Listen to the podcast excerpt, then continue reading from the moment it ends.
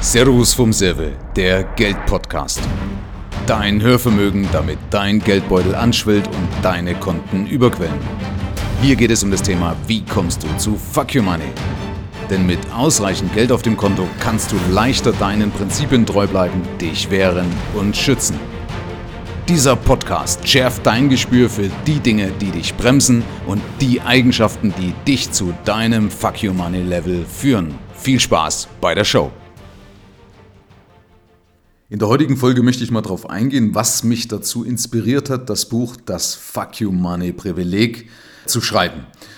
Ich hatte ursprünglich vor, eh ein zweites Buch zu schreiben, also nach der Wildsau zum Sparschwein ein zweites Buch zu schreiben, wo ich so ein bisschen mehr so auf Paradigmenwechsel eingehe und so weiter und wo ich aber auch einen Weg gesucht habe im Vorfeld, das Thema Geld cooler zu verpacken. Und dann hatte ich irgendwann ein Gespräch mit einem Kunden von mir, und der hat eine ganze Zeit lang in den USA verbracht und hat mir erzählt, er hat ein Fuck You Money Konto. Und da ging es mir so durch Mark und Bein, weil ich mich da wiedererkannt habe und habe gedacht, ja, genau das Wording passt wunderbar.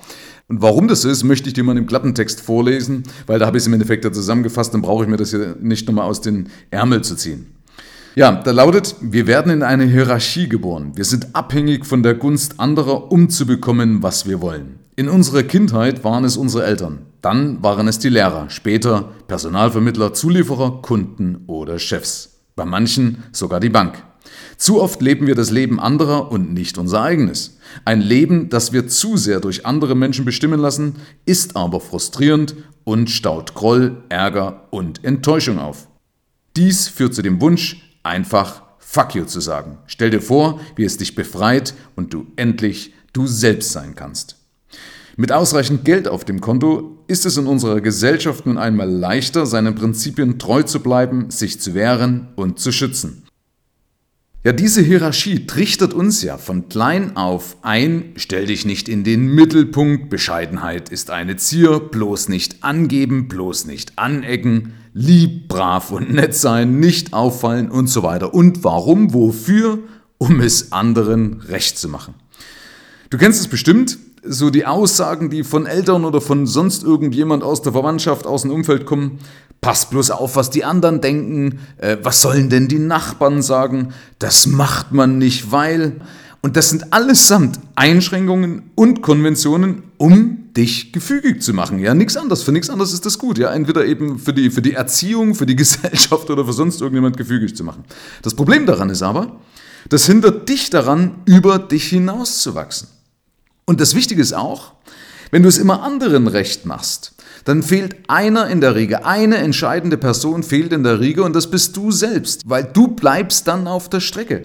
Und die Folge davon ist, dass die Masse, die Mehrheit, die hat dadurch ADS, also Abenteuer-Defizit-Syndrom. Und ganz ehrlich, das ist auch ein Punkt, den du irgendwann am Ende deines Lebens reflektieren würdest, wenn du auf der Bahre liegst. Also wenn du die Möglichkeit hast, nochmal auf dein Leben zurückzuschauen, dann wirst du diesen Punkt reflektieren und sagen, ja stimmt, äh, also du wirst bereuen, Punkt. Man merkt doch, die Masse, die hat doch keine Lust mehr, eine Rolle zu spielen und sich von anderen Leuten diktieren zu lassen, wie sie ihr Leben zu leben haben. Und dennoch, dennoch machen sie es immer wieder anderen recht. Also entweder aus Gewohnheit, ja, weil sie es so eingetrichtert bekommen haben, oder vielleicht auch aus der Angst vor der Konsequenz. Frage an dich, traust du dir zu, bei dem Chef, wenn du einen Chef hast, beispielsweise auf den Tisch zu hauen, wenn die Kündigung eine Konsequenz wäre, eine mögliche Konsequenz wäre?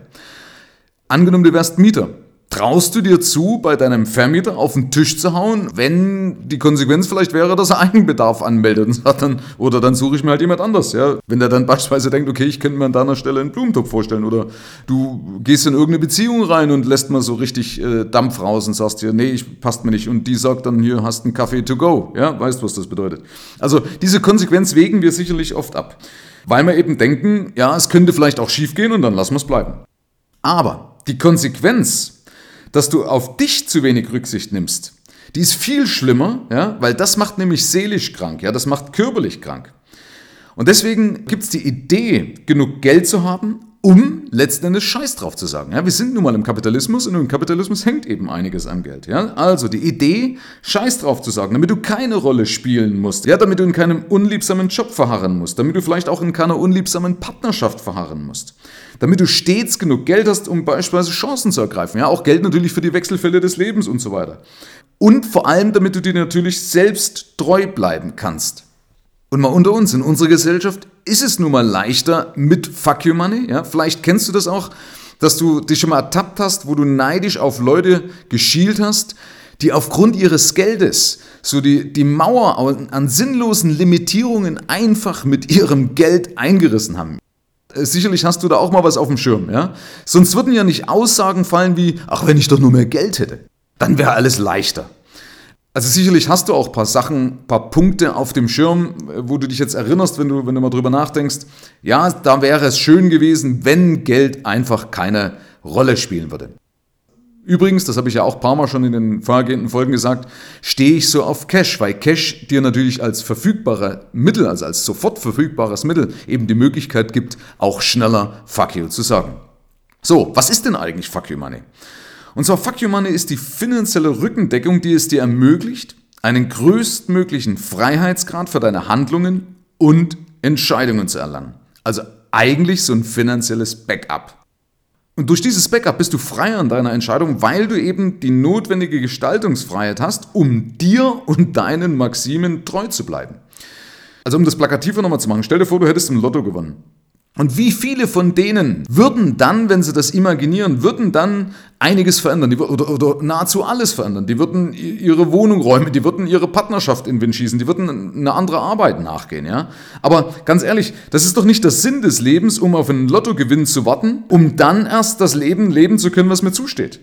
Auch das ist eben ein Punkt, wenn du auf dein Leben zurückblickst, wenn du schaust, was du verpasst hast und so weiter. Das sind eben Punkte, die du definitiv bereuen wirst. Nur eben dann ist es zu spät. Und auch nochmal für die Kritiker, wenn einer jetzt sagt, ah, es hängt immer alles am Geld, ja. Übrigens kann man mal drüber nachdenken, das sagen ja meist nur die, die keins haben. Und es geht ja in meinem Podcast um Geld. Aber in gewisser Weise gebe ich denen sogar recht, weil im Idealfall machst du das Ganze nicht vom Geld abhängig und bleibst auch so deinen Prinzipien treu.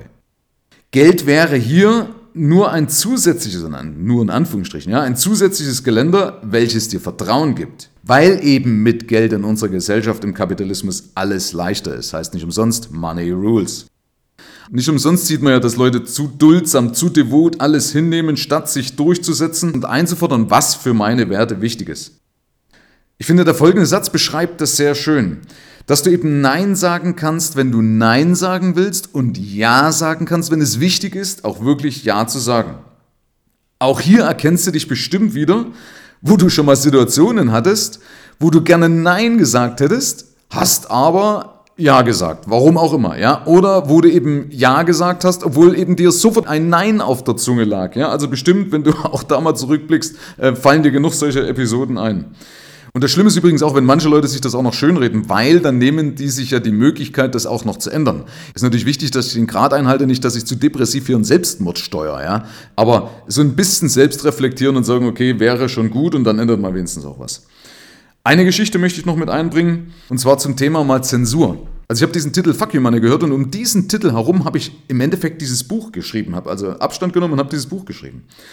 Und das Ganze war natürlich insoweit naiv, weil jedes Mal, wenn wir heute Werbung auf Facebook oder Google schalten wollen, dann wird es zensiert. Google sagt, das ist ein schockierender Inhalt. Ja? Wir kommen nicht mal mit F Punkt, Punkt, Punkt oder mit F Sternchen, Sternchen, Sternchen durch. Ja? Also wir müssen überall drüber schreiben, zensiert. In meinen Augen absolut lustig, weil du kannst heute in den Öffentlich-Rechtlichen kannst du sämtliche Schimpfkanonaden loslassen über Geschlechtsteile, über den Geschlechtsakt. Ja, ich will das hier nicht ausufern lassen, ja, nicht, dass es dich jetzt hier vom Stuhl haut. Ja? Aber das ist natürlich auch ein Punkt, der mich extrem extrem einschränkt, aber ich bin ja sowieso ein Stehaufmensch und geht nicht, gibt's nicht. Das heißt, auch hier hilft mir natürlich Fuck you Money, damit ich mich dagegen wehren kann, damit ich auch Google und Facebook den Stinkefinger zeigen kann. Ja? Äh, ich hätte ja auch im Vorfeld mehr oder weniger eine Marktforschung machen können und wäre dann draufgekommen, dass dieser Titel gar nicht geht. Ja? Aber was bringt es, wenn ich das Ganze jetzt in einen Rahmen gepresst hätte, damit es gesellschaftskonform ist? Dann passt es ja nicht zum Inhalt und dann wäre es auch nicht integer. Ja? Also von der Warte war es im Endeffekt gut so, weil so muss ich jetzt, um mir selbst auch treu zu bleiben, muss ich das Ding jetzt durchziehen. Also Fazit von dieser Folge. Ich wünsche dir dein persönliches Fuck You Money Level, sowohl persönlich als auch finanziell, damit du kein ADS bekommst, also kein Abenteuer-Defizitsyndrom, sondern eben genau dein Leben lebst, was dir zusteht, ja, und rauskommst aus dieser Tretmühle, aus diesen ganzen Limitierungen und Bremsen. Denn das, ganz ehrlich, ist nicht das Leben. Ja? Das ist nicht das, wofür wir hier angetreten sind oder was du dir sicherlich auch als kleines Kind so von deinem Leben erhofft hast, was mal so alles auf dich zukommt. Weil du würdest es am Ende bereuen. Wenn dir die Folge und der Podcast gefallen hat, hinterlasse eine Bewertung. Weiterführende Informationen findest du in den Show Notes, im Internet unter mehrvomgeld.de oder gleich in meinem Buch Das Fuck You Money Privileg, damit du zu deinem persönlichen, finanziellen und geistigen Fuck You Money Level kommst. Ab hier liegt's an dir. Herzlichen Dank fürs Zuhören. Bis zum nächsten Gig. Dein Michael, Deutschlands Fuck You Money Maker.